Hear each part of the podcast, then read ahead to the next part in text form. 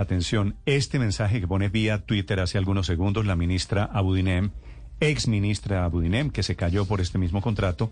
Felipe, esto va a meter al senador Armando Benedetti en un lío muy grande. Primero le escribe Benedetti lo siguiente, Karen Abudinem trata de justificar su negligencia o posible participación en el robo, la forma como amañaron la licitación y cómo se abudinearon la plata, con una supuesta llamada posterior a la adjudicación. Hágame el favor. Sí. Le responde la ministra Abudinem, que creo que se fue a vivir a Barranquilla. lo siguiente. reaparece después Senador. de muchas semanas de silencio. Senador, dos puntos. Le refresco la memoria, usted me llamó como hicieron otras personas. Su propósito fue el de sugerirme la cesión del contrato y una, a una firma norteamericana. Mi respuesta fue tajante. Caducar el contrato, yo no negocio ni cedo ante corruptos. Es decir, Felipe, no solo la ministra está denunciando que Benedetti sí la llamó para el contrato, pero mire la frase con la que termina, yo no negocio ni cedo ante corruptos. Eh, Este, este mensaje, la ministra Budinen, esto no lo dijo nunca. No sé si lo ha dicho en el proceso judicial, si tenía pensado decirle. Pero esto mete a Benedetti de cabeza en el proceso Pero judicial. claro, lo que pasa es que eh, Felipe eh, y Néstor, Emilio Tapia está intentando negociar un preacuerdo con la fiscalía y está en ese ir y venir de decir, mire, yo sé quién recibió aparentemente dineros, a quién le pagué plata para que hiciera lobby, quiénes son los políticos detrás del tema. ¿Usted sabe, ¿Usted sabe cuál es la firma que Benedetti quería que heredara el contrato? Sí, señor. Se llama Hughes. Hughes, HughesNet, sí, señor. Que entre otras cosas era subcontratista de centros poblados. Le pagaron o le iban a pagar 50 millones de dólares por llevar internet satelital a los colegios de las zonas apartadas del país.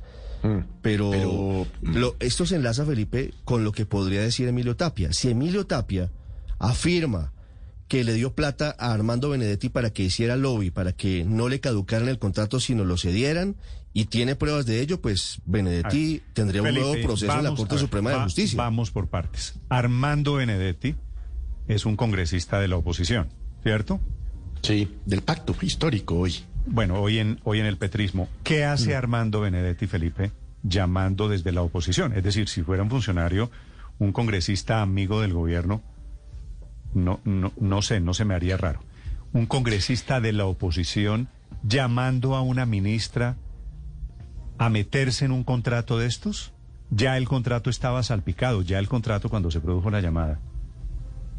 Porque estaban hablando de la caducidad y, y quién heredaba el contrato, ya era un contrato emproblemado. Pero, ¿Qué, tiene, Néstor- qué tiene que ver cuál Néstor, era el pero- interés de Benedetti? No, pero aquí hay un problema, hay un problema y es que en este caso Benedetti está trinando desde anoche como un loquito que no sé qué, que él no llamó, que Karen Aguinem, no sé qué, qué, y pa. Pero esto es la palabra de la exministra contra la palabra de Benedetti, ¿no? Ah, Felipe, pero Claro, si, no si hablaron, resuelve. si hablaron, le puedo asegurar, esa llamada, hoy en día todas las llamadas tienen un rastro, una huella. Ah, no, ya, ya pidieron la Claro. sábana de Seguramente llamadas. sábana ya lista. el análisis link, claro. Ya, ya a estas alturas, es- ese tema es comprobable, Felipe. ¿Quién hizo la llamada? eso no se- ¿Desde qué teléfono? ¿Cuánto duró la llamada? Ahí habría que ver si, si recibió pago el senador Benedetti por hacer la gestión, digamos, porque Pero si él que- llama a, a- a simplemente decir, como le dije el viernes, ¿usted recuerda el, el acento costeño que, que intenté y no me salió bien? Oye, Karen, Ajá. ajá, no ceda, no, no caduques el contrato, cede el contrato. Si eso, si eso Néstor, lo hizo así a manera de lobby y sin que se demuestre que recibió plata, pues no sé cómo pudiera configurarse como delito. Ahora, si Emilio Tapia tiene pruebas de que le dio plata Sí, pero a hay- Benedetti para que hiciera lobby, está en problemas Felipe, muy serios. Felipe, usted que es abogado. Si Benedetti, inclusive si, y si, si Tapia no le pagó, y eso seguramente también debe haber manera Claro, de probarlo. claro. Si Tapia no le pagó a Benedetti, pero Benedetti llamó a gestionar un negocio, un contrato, ¿eso no es tráfico de influencias? Sí. Claro, claro que lo es. Pero, pero Claro es que, es, lo pero- curioso sería que llamara, que, hombre, obviamente pues Benetti no tiene proceso por esto y pues hay que presumirle la inocencia, pero, pero una llamada frente a un contrato tan billonario que está enredado a título gratuito no me suena. No estoy diciendo pero- que recibió plata, eso no lo sabemos. Sí, Pero, yo, entiendo, en un Felipe, tema tan eso- enredado y tan Sí. sucio con una llamada que que es es un lo que está diciendo que- la ministra. hmm. Néstor, pero es que este es un tema que no se puede resolver por Twitter.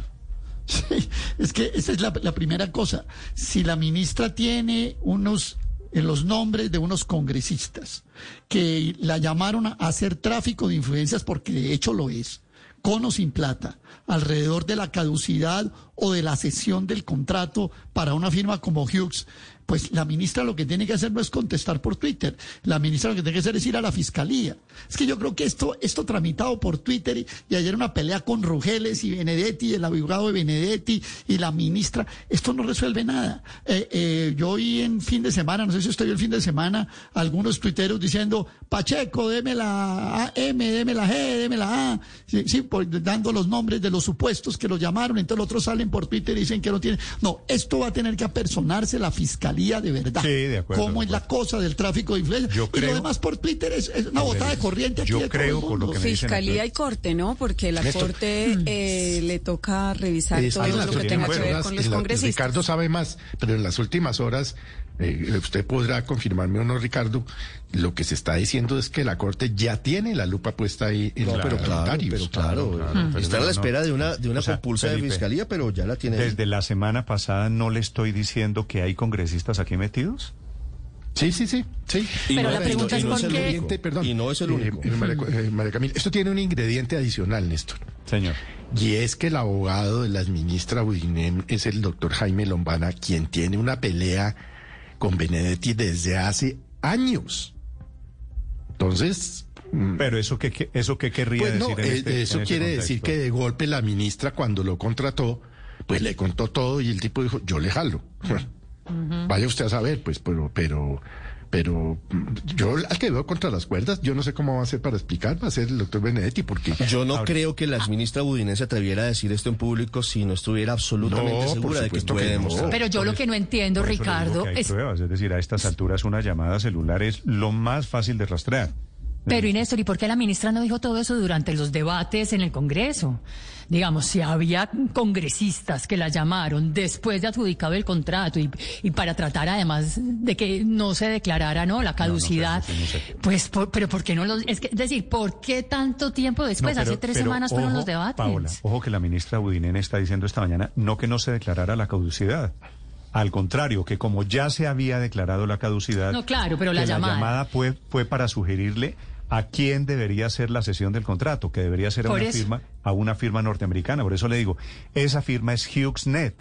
Que es Sí, pero lo que no entiende uno es por qué no salió a, No, decir los nombres de los congresistas hace tres semanas. o sea. El- la llamada la llamada se produce antes de la caducidad porque es caducidad o sesión Claro. es una Sí, cosa es o la otra y la cadu- y, y se trata de evitar la caducidad pues por varias razones. Una, para evitar que, para tratar que el contrato pueda continuar su ejecución y no se demore, pues como efectivamente está pasando y va a pasar.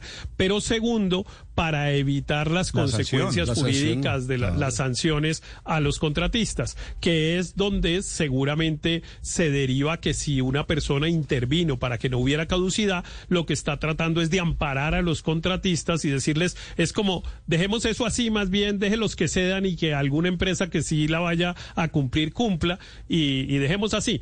Eh, esa es más o menos la, la expresión y por eso el- la acusación de haber intervenido en esa etapa del proceso está asociada a un intento de protección de los contratistas originales. Héctor, me escriben un oyente, un par de oyentes, y me dicen lo siguiente. Usted ya sabe dónde están los oyentes que le voy a decir. Felipe, pregunto yo, ¿por qué un congresista de la oposición como Benedetti, es decir, más oposición que Benedetti no puede haber, ¿no? Está ahora con Petro. ¿Por qué un congresista de oposición llama a una ministra a sugerirle qué debe hacer con un contrato cuestionado? ¿Sabe cuál es la respuesta? no. Barranquilla, Felipe. Ambos son barranquilleros, son amigos, tienen una relación o tenían una relación personal. No, claro. No, pero no solamente. Mucha gente y muchos parlamentarios han cuestionado que a pesar de la oposición de Benedetti sigue teniendo cuotas en el gobierno y sigue teniendo personas muy cercanas y sigue eh, es- eso es lo que dicen en los corrillos del Congreso. Bueno, la palabra la tiene el senador Benedetti, lo mete en la piscina, esta piscina, Felipe, yo creo que se llama Centros Poblados. El senador Benedetti ya no tiene, ya no está en la playita de la piscina, el senador Benedetti ya está metido en la piscina Así que esas explicaciones no tendrá que darlas ante Blue Radio, no tendrá que darlas No, en redes sí. sociales, Pues tendrá que darlas ante, ante- la justicia, porque esto, ante- siguiente paso, ca- siguiente capítulo, Felipe, llamado el senador Benedetti por la Corte Suprema a que rinda declaración sobre centros, centros Entre otras cosas, Benedetti en las últimas horas se agarró con un periodista y le dijo, bueno, todo tipo de barbaridades, pues grosero, mal hablado, ¿no? Eh, pero que si eso resultaba cierto, él devolvía las credenciales. Dijo en uno de Pero- sus trinos anoche. Eh, eh, Pero- entonces, ¿qué va a hacer el, el senador Benedetti? Néstor, déjeme dar un contexto. Señor. Es que esta, este tema de caducidad o cesión se lo inventaron hace no sé cuántos, cinco años puede ser, cuando vino el escándalo de Odebrecht, para no para no tener que declarar la caducidad del contrato este de la Ruta del Sol, eh, que implicaba, entre otras cosas, a la empresa de la organización Luis Carlos Sarmiento, para no tener que, a Corficolombiana, Para no para no tener por que sancionar, claro. para no tener que sancionar a esa empresa, se inventaron esta teoría de que en una situación de esta naturaleza, que es parecida a la de entonces, recuerde usted que ese contrato también estaba cuestionado pues por corrupción y lo que tenía que haberse era declarado la caducidad. En ese caso no se declaró la caducidad, es más, se expidió una ley para permitir que no se declarara la caducidad.